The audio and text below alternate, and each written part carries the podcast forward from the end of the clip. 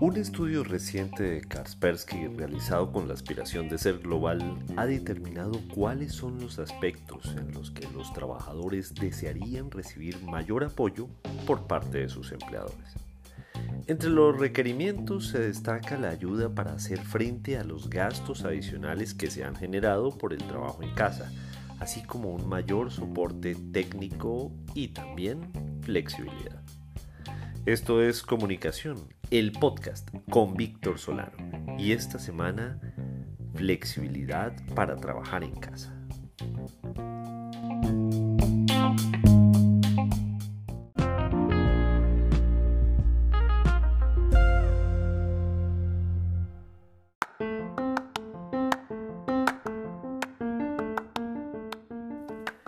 De acuerdo con la investigación, esta que ha hecho Kaspersky, el 43% de los empleados de empresas con menos de 50 empleados y el 49% de aquellos en organizaciones que emplean entre 50 y 100 personas desearían que su empresa les apoyara con una mayor flexibilidad.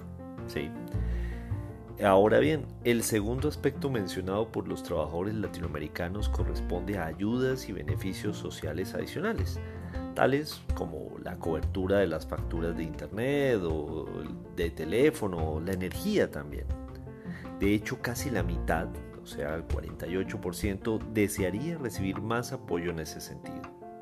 El tercer requerimiento tiene que ver con el apoyo tecnológico como acceso a equipos y a las herramientas informáticas adecuadas. Eso lo dijo el 41%. Ahora bien, el apoyo emocional o psicológico es necesario en la misma medida para todos los empleados.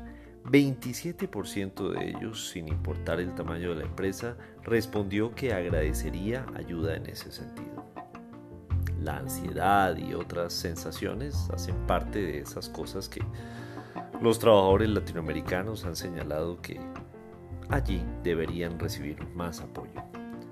Los resultados de este estudio nos sugieren que definitivamente es necesaria una mayor comunicación entre los jefes y sus colaboradores para determinar las condiciones de trabajo en esta nueva forma de hacer las cosas entender el estado emocional de los empleados y así proporcionarles los instrumentos adecuados para superar, como les decía, la ansiedad y otras sensaciones derivadas del trabajo en casa.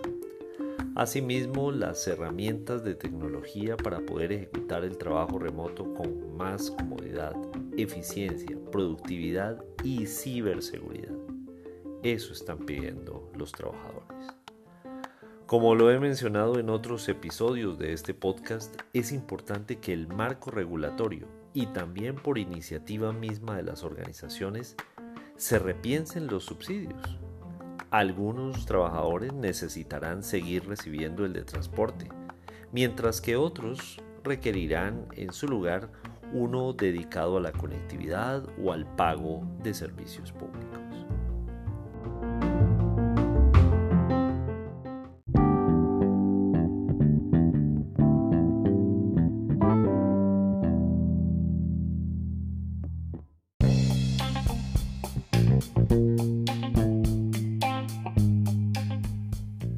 Si cambia el mundo, cambian también la forma de trabajar y de vivir. No podemos aferrarnos a las viejas prácticas para construir el futuro desde hoy. Recuerden que en Twitter soy arroba solano y que este episodio de la segunda temporada está disponible junto a su columna homónima en vanguardia.com. Asimismo está en las principales plataformas para iOS y Android. Esto es Comunicación, el podcast con Víctor Solano. Recuerden también eh, que los espero en victorsolano.com. Nos vemos la próxima semana o antes si algo se nos ocurre.